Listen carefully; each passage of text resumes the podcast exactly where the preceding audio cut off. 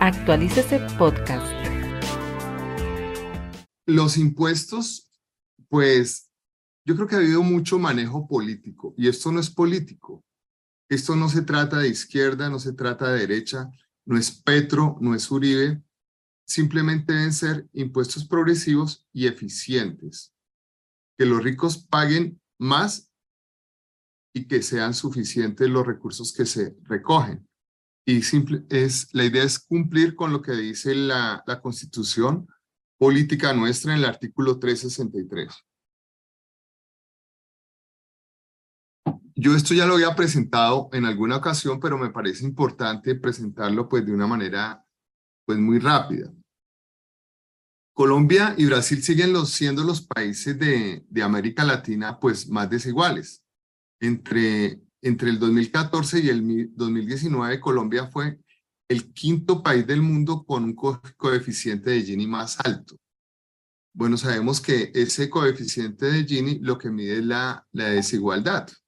Y si tenemos un coeficiente de Gini tan alto, es pues una señal, un, mensaje de que, que la política fiscal en nuestro país es inadecuada y es regresiva y permite, de otra parte, la concentración del ingreso y la riqueza, lo que en el fondo es eh, una, una causa del menor desarrollo. Cuando uno mira eh, los, las, analiza los, la relación entre desarrollo y tributación, hay una estrecha relación entre, entre coeficientes de Gini alto y, y bajo desarrollo. Eh, ¿Esto qué, qué, origina? Pues que también la sostenibilidad fiscal de Colombia esté comprometida. Acordémonos que las, que las fuentes de financiación de, de un país pues son los impuestos, que es la primera fuente, segundo sus negocios y tercero la deuda. Los negocios pues se han venido acabando. Colombia hoy en día realmente ya no tiene tantos negocios, ha venido vendiendo pues casi todo las empresas de servicios públicos, los bancos, y hoy en día pues tenemos muy pocos recursos. Bueno, digamos que Ecopetrol sería la fuente más importante que tenemos donde el gobierno tiene una participación muy alta. La deuda, por el contrario, se ha, se ha triplicado desde el 2008 hasta ahora. La, la deuda nuestra se ha triplicado y con una situación pues más complicada y es que la, la devaluación en nuestro país eh, ha crecido mucho. Entonces, eso hace que la situación sea más compleja. ¿Cuáles son los problemas? ¿Cuál es el diagnóstico? Impuestos regresivos, eh, coeficiente de Gini alto, los impuestos no cumplen con su función de redistribución. ¿Qué hacen los impuestos y qué hacen los impuestos en los demás países? Lo que hacen es que el, antes de impuestos se tiene un coeficiente de Gini y después de impuestos el coeficiente de Gini baja. En los países de la OCDE, ese coeficiente de Gini puede bajar hasta en 20 puntos. En Colombia prácticamente permanece igual. Mm, seguimos con una falta de planeación y control. Hay alta evasión. Yo creo que este fue uno de los puntos que no se manejó bien en la, en la reforma y y pues entendemos que, que eso sucede también porque hay mucho de negociación. En esta reforma tributaria hay mucha negociación política. Bueno, eh, y lo otro, pues que ese bajo recaudo, pues lo que hace es que los programas de educación, de salud, de infraestructura, tecnología, pues no funcionen. Por eso es que eh, nuestra salud pues tampoco es tan buena, nuestra educación tampoco es tan buena, nuestra tecnología es muy regular, no tenemos una, una industria importante, la infraestructura nuestra tampoco, por ejemplo no tenemos líneas de trenes importantes, eh, la capital de, de, la República no tiene metro. Bueno, son muchas cosas en las, en las que estamos atrasados. ¿Cuáles son las causas? Tasas efectivas muy bajas en las personas de mayores ingresos. Las tasas de tributación en Colombia en, en las personas de mayores ingresos realmente son muy bajas. Alta evasión de impuestos sin cárcel efectiva. Se dice que la evasión está entre 60 y 80 billones de pesos al año. Pues eso no necesitaríamos ninguna reforma tributaria en muchos años si pudiéramos controlar esa evasión impuesto a las herencias regresivo, eh, demasiados beneficios tributarios, sin análisis beneficio-costo, alta informalidad, altos índices de corrupción, eh, sin convenios de información, o bueno, si hay convenios, por ejemplo, con Panamá, pero no, no, eso no se ha desarrollado, y con los demás paraísos fiscales eh, no se ha ejercido una, una política dura como la ha hecho, por ejemplo, la Unión Europea, sin educación y cultura fiscal, bajo alcance de las auditorías, no tenemos cooperación interinstitucional, o sea, no se unen los departamentos, los municipios, la DIAN, eh, el SENA, el bienestar familiar para hacer esas auditorías que serían de un mejor alcance. Sistemas de información desintegrados, la misma DIAN tiene dos sistemas de información cuando hay países en el mundo que tienen un solo sistema de información para todas las entidades del Estado. Planificación de corto plazo, eh, sin actualización catastral, ocultamiento de información por parte de la DIAN.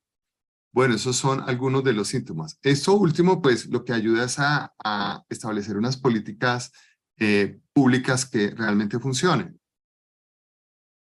Eh, seguimos con el recaudo bajo, esto es sin incluir la seguridad social. Vemos cómo Colombia tiene un 15% frente al 18% de Chile, 34% Dinamarca, Francia 25% y solo Brasil un poquito por debajo de nosotros. Eso es lo que hace que no tengamos recursos, que no tengamos plata para, para todos nuestros programas. Acá está el secreto y el problema de la tributación en Colombia y, y se explica un poco cómo es la tributación en el mundo. En el gris, eh, pues no tenemos problema y esto es la el recaudo por las empresas, estamos muy similares, pero en personas naturales donde el gobierno supuestamente iba a, centrar todo el esfuerzo para el recaudo, pues vemos que no fue así y ahorita lo vamos a analizar.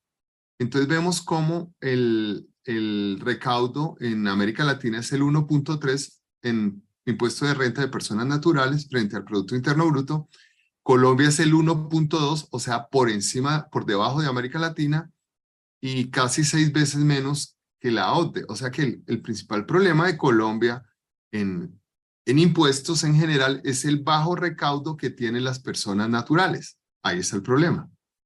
Y esto no, realmente no se solucionó con esta reforma.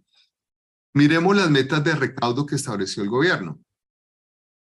11.3 billones por concepto de impuestos al subsuelo, este, aquí está explicado el 56.3% de la reforma. Eh, a mí me parece que está bien porque definitivamente el, el, gobierno mm, a través de las concesiones pues en realidad recibe muy poco. Incluso este sistema de concesiones en el mundo casi no existe.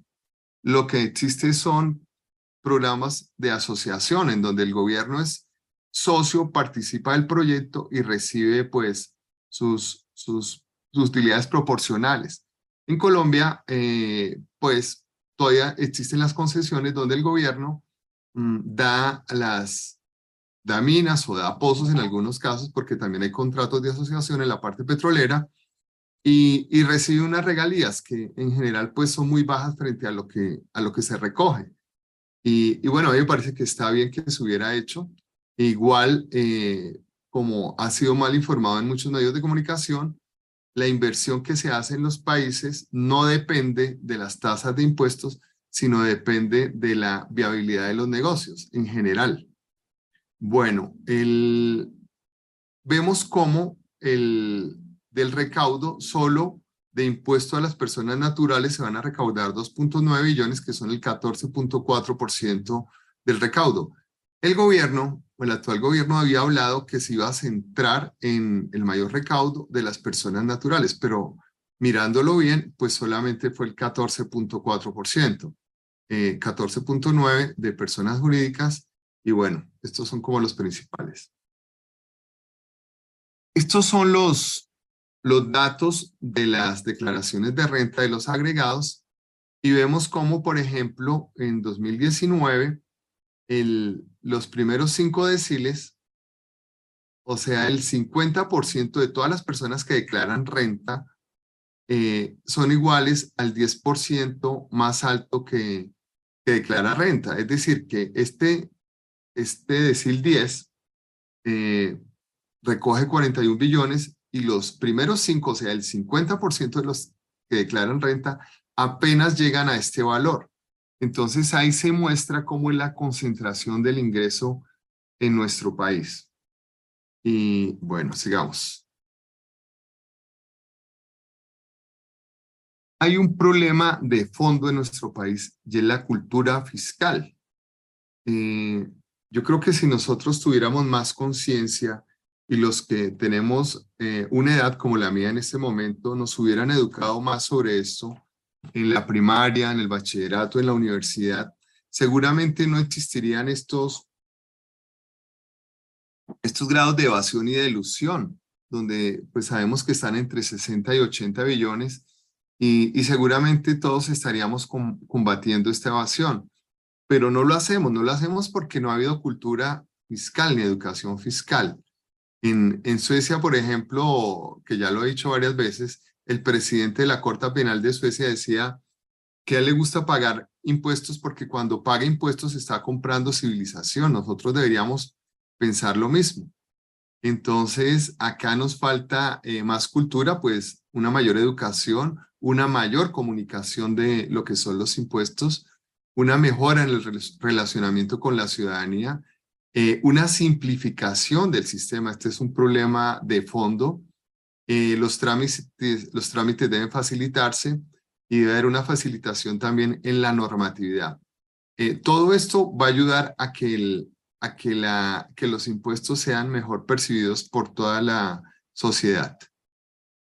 Bueno, miremos ahora eh, impuesto por impuesto, mm, qué pasó y cuáles son pues las, las objeciones o, o las cosas bien hechas en la, en la reforma. Esto es una tabla de la OCDE eh, en donde nos muestra a 2019 cuáles son las tasas del impuesto de renta de las personas físicas. Esto es lo mismo de las personas naturales. En general en el mundo no se habla de impuesto de renta de personas naturales, se habla de impuesto de renta de personas físicas. Y vemos cómo, por ejemplo, en Suecia, estas, este impuesto de renta puede estar entre el, entre el 60 y el 70% de impuesto, más allá del, del, bueno, entre el 60 y el 70%. Llega casi hasta el 68%. Dinamarca está cerca del 59%. Japón, país netamente capitalista, eh, por encima del 50, 52%. Entonces, eh, acá no estamos hablando de política. Vemos cómo en las tarifas de renta de las personas físicas, eh, pues en los ingresos más altos son altas. Estos, eh, pues existen unas tablas progresivas sobre, sobre estos impuestos, pero vemos cómo en realidad son altas. Y en la mayoría de estos países, la tasa nominal es muy parecida a la tasa efectiva porque no hay tantos beneficios tributarios como existen en Colombia. Entonces, eso es importante tenerlo en cuenta. En los países de la OCDE eh, vimos cómo Colombia recauda 1.2% del, del PIB, incluso por debajo de América Latina. Es el país de la OCDE que menos, menos recursos obtiene del impuesto de renta de personas naturales y es casi seis veces menor que los países de la OCDE. Esto está mal, o sea, tenemos que ser conscientes de que esto no funciona. Hay que crear conciencia en nuestro país que eso hay que cambiarlo. O sea, eh, seguramente a todos no nos gustan los impuestos porque no aprendimos, pero tenemos que cambiar esa mentalidad. Los impuestos son necesarios y hay que pagar los impuestos. Y, hay que mirar cómo, pues, no se los roben, ¿no? Que no haya problemas de, de corrupción en nuestro país, pero eso tenemos que ser conscientes de que en nuestro país, en general, eh, pagamos pocos impuestos. Seguramente nosotros como clase media mm, pensamos que sí pagamos muchos impuestos con relación a nuestros ingresos, porque eh, lo vemos, ¿no? Lo vemos a través de los impuestos que pagamos con las retenciones ya, y al final del año pues estamos pagando nuestro impuesto de renta. Eh, Vemos aquí cómo en las declaraciones de renta también eh, hay mucha inequidad. eh, cuando comparamos el decil 10 de los que declaran renta. Otra cosa importante, los que declaran renta en nuestro país eh, eh, son cerca entre el 15 y el 18%, 18% de las personas económicamente activas. Entonces, mm, casi que las personas que declaran son una pequeña élite del total de las personas económicamente activas. ¿Y por qué sucede esto?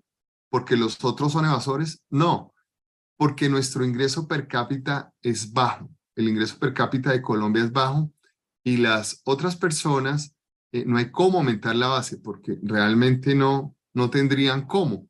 Lo que hay que mejorar son los sistemas de información para tratar de capturar la mayor cantidad de información, incluso de las personas que no, que no tributen. Bueno, cuando cogemos el decil 10 entre el decil 1, o sea, el 10, el decil de los, el 10% de los que más ganan, de los que presentan declaración de renta de esa élite, entre el, entre el decil 1 de los mismos que declaran, en rentas de trabajo esos son 30 veces.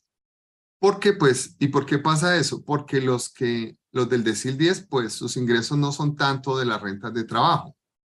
Pero cuando miramos las rentas no laborales son 170 veces, ya un poco mayor porque tienen otros negocios que no son laborales. Pero los dividendos y participaciones son 331.288 veces. ¿Eso qué significa? Pues que el decil 10 realmente sus mayores ingresos los reciben por esto, por los dividendos y participaciones. Aquí hay una información falsa que, han circulado en los medios. Eh, en los medios que son en su, pues su gran mayoría manejados por los grupos económicos. Y es información que se ha dado y que no es cierta. Aquí tenemos el, la, las tasas de los dividendos de personas naturales en Europa. Vemos como, por ejemplo, Francia es el 34%, Gran Bretaña el 38%, Irlanda el 51%, España el 26%, y bueno, ya hay otros países que tienen tasas menores también, ¿no? Por ejemplo, Polonia el 19%, eh, vemos como, eh, bueno, hay unas tasas también menores, pero miremos cómo es la situación de nuestro país y cómo queda. Eh, pues estos son con estimados de los agregados de las declaraciones de renta, que es algo más bien preciso.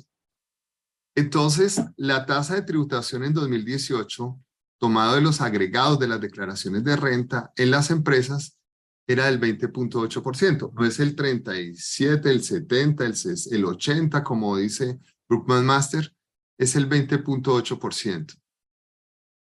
Y los accionistas, en promedio, podríamos decir que pagan el 7, porque la tasa era el 10, pero, pero hay otras personas que que, no pagan, entonces así reciban dividendos, entonces podríamos encontrar un ponderado del 7%. Y también porque en muchos casos eh, las empresas, aunque ganen billones, un banco, por ejemplo, que gane billones, puede decidir no decretar dividendos, entonces no se va a recibir un peso por, por dividendos, no se va a pagar un peso por impuesto a los dividendos porque no los decretaron. Al sumar estas dos, el impuesto de las empresas, en todo el mundo hay doble tributación, que también es otra cosa que incluso algunos miembros del mismo gobierno no saben que hay doble tributación. En todo el mundo hay doble tributación. Al sumar la empresa y sumar la, el, el impuesto que pagan los, los accionistas, los dueños, ya sean accionistas o partícipes, eh, esto en Colombia actualmente sería cerca del 27.8% con en, en promedio, digamos. Con la reforma, eh, subiría aproximadamente un 2%, un 2% que harían un 22.8% en las empresas, la tasa efectiva, este es nuestro estimado, y los accionistas en promedio subirían casi hasta el 15%. Entonces, el total de las empresas más a los accionistas daría, daría el 37.8% estimado. Miremos qué pasa en el mundo.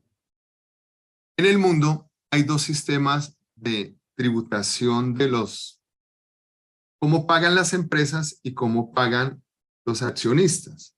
Entonces hay unos sistemas integrados y unos sistemas desintegrados.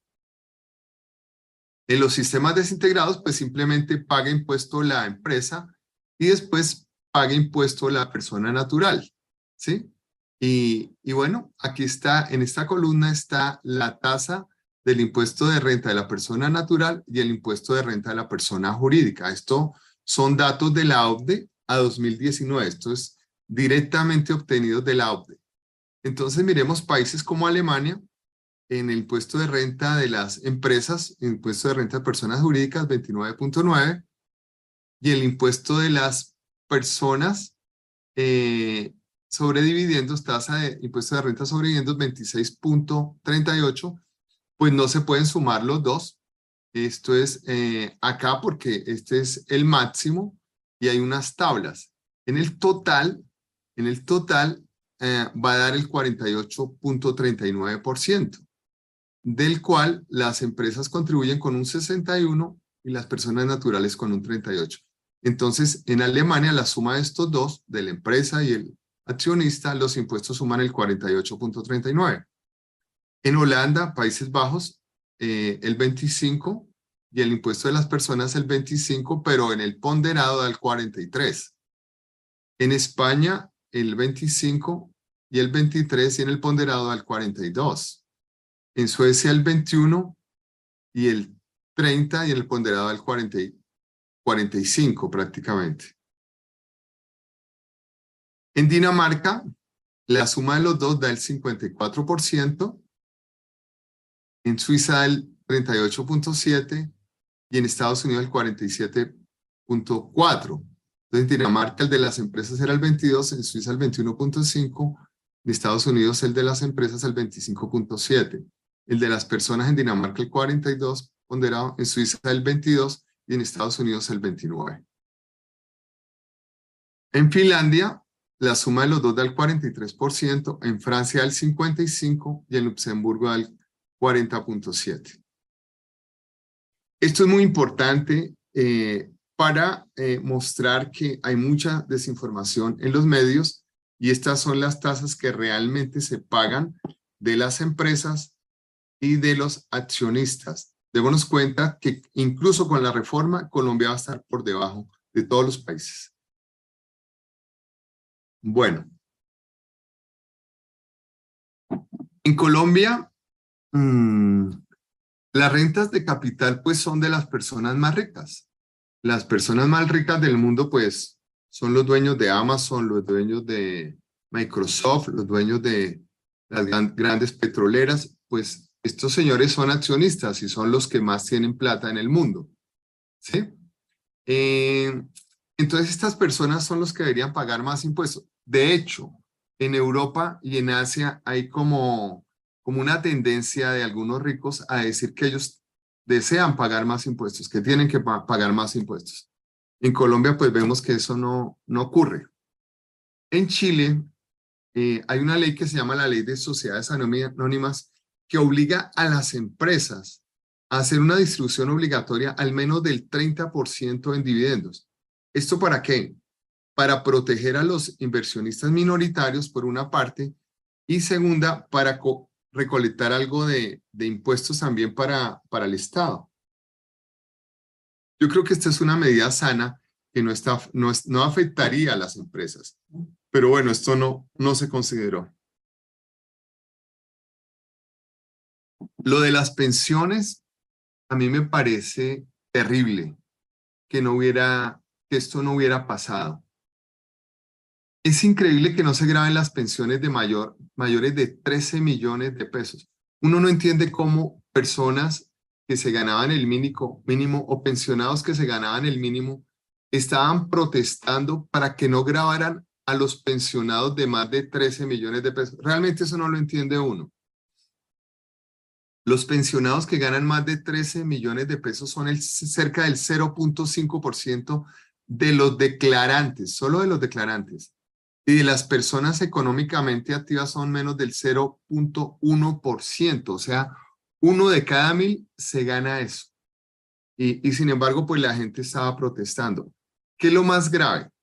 Que todos estos que ganan más de 13 millones de pesos más del 95% son pensiones subsidiadas, es decir, que las estamos pagando nosotros. Ellos nunca ahorraron lo suficiente para tener esas pensiones. Esas pensiones de, tan altas en Colombia generalmente de quién son? Pues bueno, son de los grandes empresarios, pero también son de los congresistas, de los magistrados, de los presidentes y los altos oficiales de las fuerzas militares. Esas pensiones son subsidiadas por, para nosotros. Lo mínimo que pudieron haber hecho fue pagar impuestos desde 13 millones de pesos de mesada. Este fue un mensaje que estuvo mal promovido por los medios de comunicación. Todo el tiempo lo estaban atacando. ¿Y, la, y cómo lo? Pues lo atacan y, y la gente no tiene educación para conocer este tipo de cosas. Debemos ser conscientes y estas personas que ganan esas platas deberían ser más solidarios con todo el Estado, con la nación. Otro, otra cuestión que parece absurda es la cárcel a evasores. Uno no entiende cómo eh, pasaron la ley en que la persona va a la cárcel a la tercera vez que lo cojan. Es como decirle a un atracador o a, una persona que robe, a la tercera vez que usted robe o que usted atraque, yo lo meto a la cárcel. O al tercer homicidio que cometa, yo lo meto a la cárcel. Esto es absurdo. La evasión de impuestos es un delito que va en contra de la salud, va en contra de la educación. ¿Cuántas personas en Colombia no se mueren en urgencias esperando una atención? Eso es un delito grave. La evasión en Colombia está entre 70 y 80 billones de pesos. Eh, estas personas deberían ir a la cárcel y no solo ellos, también los asesores que los llevaron a hacer esta evasión de impuestos. Esto no había que negociarlo, o sea, no hay que negociarlo con nadie. O sea, con las únicas personas que había que negociarlos con los evasores. Entonces yo no entiendo ni siquiera cómo se discutió eso en, el, en el Congreso.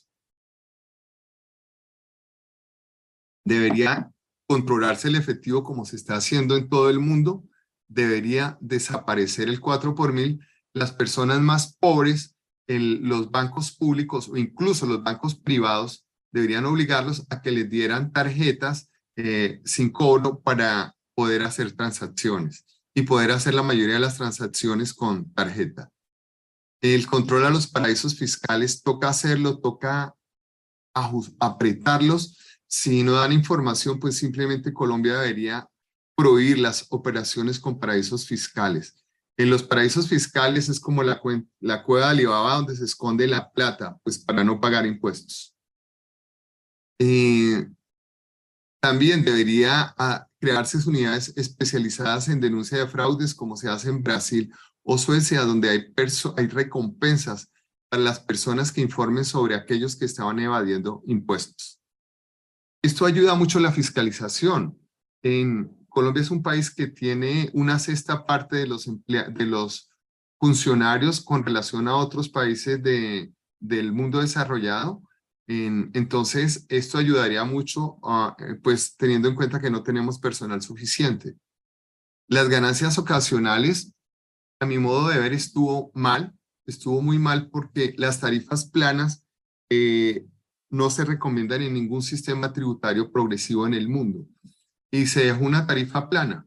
Entonces, esto deben ser unas tablas progresivas que deberían ser igual a las de la renta, porque si una, una, ganancia ocasional de muy baja, de, por decir algo, 60, 70 millones, frente a una ganancia ocasional de 100 mil, 200 mil millones de pesos, o una herencia de un billonario que van a ser billones, entonces eh, no tienen por qué pagar lo mismo. Debería haber una tabla progresiva en donde eso se hiciera así. Y las herencias definitivamente deberían separarse y tener un tratamiento diferente. En, en, Japón estas herencias tienen hasta el 55%, las más altas, y Corea un 50%. Y no son países ni comunistas ni, ni socialistas.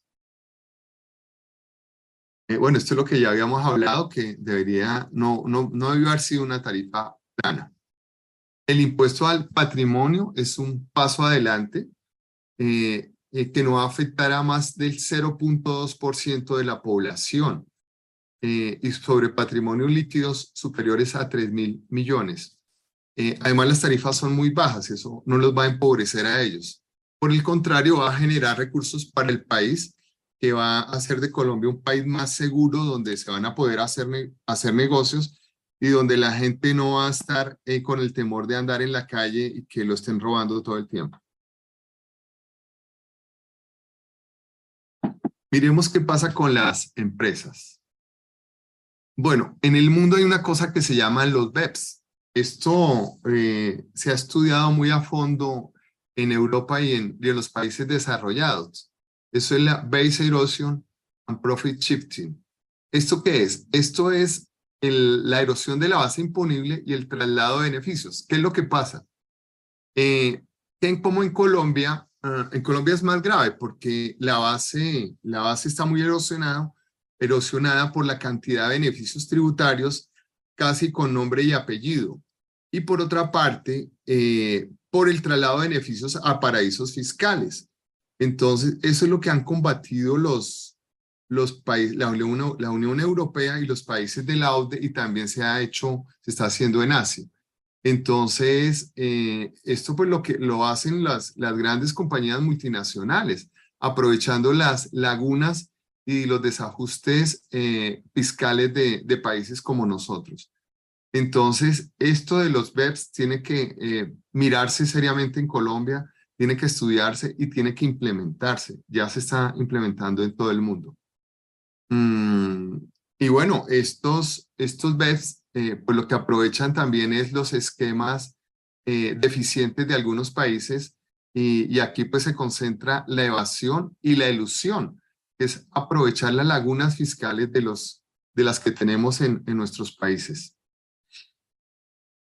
En esencia, pues lo que hay que hacer es eliminar la mayoría de los beneficios tributarios habría que dejar muy pocos beneficios tributarios, como por ejemplo aquellos de los impuestos que se pagan en el exterior. Ese, ese beneficio pues, tributario pues debería quedarse, pero el resto casi que tendría que desaparecer. Y eso haría que la tasa eh, del impuesto nominal, la tasa nominal fuera muy cercana al, a la tasa efectiva. Y, y pues la tarifa, la tarifa como quedó, pues a nivel mundial se ve una tarifa muy alta. O sea, es, es absurdo, es ilógico que tengamos una tarifa nominal en las empresas del 35%, cuando eso no es cierto. Y la tarifa efectiva va a quedar cerca del 22%. Miremos cómo están las tarifas, nomin las tarifas en el mundo en, en las empresas. Entonces, aquí tenemos Colombia, que tenía el 33, 32, eh, Portugal el 30, México el 30, Australia el 30, Francia el 28. Ningún país de la OCDE tiene la tarifa que tiene Colombia. Y pues esto es un mal mensaje, porque en, realmente en Colombia se tiene el 35, pero no se va a pagar el 35. Entonces, eso es, eso es, eso es algo ineficiente. O sea, sea más, más proactivo, coloque una tarifa del 28, 27, 25%, elimine los beneficios tributarios y va a quedar al nivel o por debajo de los otros países de la, de la OCDE. Entonces, ¿qué es lo que van a decir las, qué van a decir los medios de comunicación? No, es que Colombia es el país donde más se pagan impuestos en las empresas.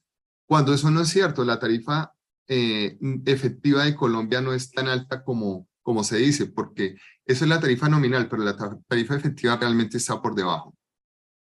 Bueno, estos son el estudio que hicimos de las tarifas efectivas entre el 2000 y 2016, también tenemos 2019, y el promedio era el 16%, ahorita es un poco más alto, era el 20.8%. Y vemos cómo el, siempre se ha beneficiado eh, más que todo el, el sector financiero. Vemos cómo la tasa efectiva del sector financiero, cuando el promedio era el 20.8%, ellos tienen el 16.1%. 16.1 y en ingresos solo tiene una tasa efectiva sobre ingresos del 1.5. En promedio, la tasa efectiva sobre ingresos es del 2%. Por eso es que el simple eh, no debería existir. El simple tiene tarifas hasta el 5 cuando el promedio es del 2%. Entonces, eh, a mi modo de ver, el simple realmente nunca debió haber operado. Incluso hubo tarifas hasta el 14% y la tasa efectiva en renta sobre renta es el 20.8%. Aquí están los beneficios, vemos cómo el, ya lo habíamos visto, cómo el sector financiero se llevó el 26.1% de los beneficios, cuando ellos solo contribuyen en el, en el PIB con el 4.4%. Y en la renta exenta se llevaron el 41.2%. O sea, el sector financiero siempre es el más favorecido y, y pues esto, esto ha ocurrido porque ellos generalmente han financiado las campañas políticas de, de los partidos que han ganado. La tarifa debería bajarse, la tarifa efectiva de las empresas debería bajarse y, y, bueno, en las pymes debería, estos son lo, lo que pasa en el mundo con las, con las micro y las pequeñas. En Francia, las grandes el 31, las, las pequeñas y micros el, en promedio el 28, en Japón 23 las grandes, el 15 las pequeñas, en Canadá el 15, las pequeñas el 9, en Bélgica el 29 y el 20. Eh, y lo que vemos eh, al mirarlas casi todas, que hay una diferencia en, en ellas del 9%. Esto es lo que se debió haber trabajado, se debió haber mirado qué pasa en el mundo y hacer lo mismo. Entonces, eh, pues la sugerencia era que se dejara, por ejemplo, las micras, las micro, ah, en un 25% hasta ingresos hasta mil salarios mínimos y del 30% a mayores de mil hasta 2.500 salarios mínimos. Esto hubiera sido mucho mejor y el simple pues realmente lo deberían acabar porque eso hace más complejo el sistema y realmente no es tan efectivo. En las zonas francas, eh, a mí me parece bien que, que se grave al 35% las ventas que hagan estas empresas en zonas francas al interior del país y, y solo la parte que exportan al 20%. Sí pueden existir excepciones en aquellos casos que estén relacionados con exportaciones. Eso sí se puede considerar como en efecto lo están considerando. Eh, hay, del IVA no se dijo nada, pero hay un IVA que se maneja personalizado en el mundo eh, para las personas de menores ingresos. Les dan unas tarjetas con unos cupos para que paguen un IVA menor en, en, países como Uruguay y en otros países eh, como Japón.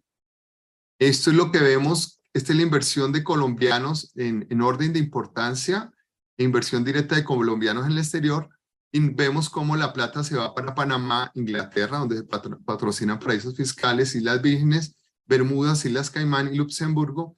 Eso hay que controlarlo. O sea, la DIAN realmente hasta el momento no ha hecho nada con eso.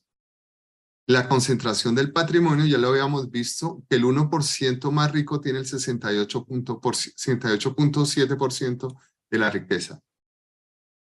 Eh, lo de los petroleros y mineros, eh, pues esto está bien porque esto va a, está relacionado con los precios, con los precios altos. Y, y Colombia realmente es un país donde favorece mucho la inversión extranjera en estos sectores donde las empresas realmente tienen rentabilidades muy altas. Eh, las hidroeléctricas, el 3% adicional también me parece bien. en las entidades financieras, los cinco puntos también me parece bien vemos como, por ejemplo, con las hidroeléctricas llenas y las, ya ha habido un incremento muy, altas, muy alto en las tasas de, los, de estos servicios públicos. A mí me parece que es más que justo. Eh, en los alimentos ultraprocesados, estoy de acuerdo con este impuesto por cuanto debe preservarse la salud. En los medios, pues, se atacó mucho eso y uno no entiende cómo eh, pretenden o quieren que la gente más pobre simplemente siga tomando gaseosa, cuando sabemos que es más económico incluso hacer un jugo de guayaba, otro tipo de jugo en su propia casa. Entonces, a mí me parece que está bien el impuesto a los ultraprocesados, la inversión que hace el, el Estado o, la salud en, en estas enfermedades de cáncer, diabetes, que son originadas en estos alimentos o en, esta, o en estas bebidas azucaradas, eh, pues eh, son, son, billonarias. Entonces a mí me parece que eso estuvo bien. La actualización catastral eh, hay que hacerla de inmediato. En grandes latifundios están por menos del 10%. Eso ayudaría mucho a los recursos de los territorios nacionales, de los, de los municipios y departamentos. La DIAN pues toca a, ah, mm, modernizarla eh, yo la haría una entidad autónoma, la despolitizaría. Eh, la DIAN, por ejemplo, podría ayudar mucho a las micro y a las pequeñas, como hay en otros países donde dan los, dan los sistemas de contabilidad gratis, o sea, los, los suministran a las pequeñas empresas y esto también ayudaría mucho al control. El, el personal de la DIAN toca aumentarlo como, como están los otros países. Debe, debe hacerse una universidad fiscal en la DIAN como hay en otros países donde la gente se capacite de una mejor forma. Eh, debe hacerse esto de la cultura ah, fiscal desde primaria, debe enseñarse a los niños en bachillerato qué son los impuestos, para qué sirven, qué pasa si la gente no paga impuestos. Esto realmente se crea una conciencia social sobre los impuestos. Debe estructurarse una carrera administrativa en la DIAN. Eh, la fiscalización debe hacerse por tipo de negocios, con eso es más efectiva. Eh, solo lo hacen en las, en las empresas grandes, deben hacerlo, hacerlo en todas. Deben mejorarse los sistemas de información. Ojalá se tuviera un solo sistema de información a, a nivel del Estado, como ocurre ya en algunos países del mundo, que hace más eficiente la información. Deben haber acuerdos interinstitucionales, territoriales, para, para hacer unas mejores auditorías. Mm, hay que cambiar el, hay que pensar un poco cómo se están escogiendo las personas también en la DIAN. Eh, la revista Cambio nos mostró cómo eh, hay tráfico de influencias. Y esto no es de ahora, esto es de siempre. Entonces vemos cómo eh, las personas que van a los altos puestos de la DIAN vienen, vienen de firmas de bufetes muy importantes como Brigario Rutia, Pricewaterhouse y bueno, muchas otras. Eh, y esto se ha vuelto una, una puerta rotatoria. Entonces después salen de, este, de esta misma DIAN, salen otra vez contratados a, estos grandes bufetes y siguen las puertas rotatorias y, entonces no, van no se van a hacer políticas que afecten a sus clientes que son generalmente los grandes grupos económicos. Y bueno, esto ha sido demandado, pues ahora lo están eh, trayendo a colación. A mí me parece importante que, que se haga porque hay que ser más transparentes con, con la información. Actualícese podcast.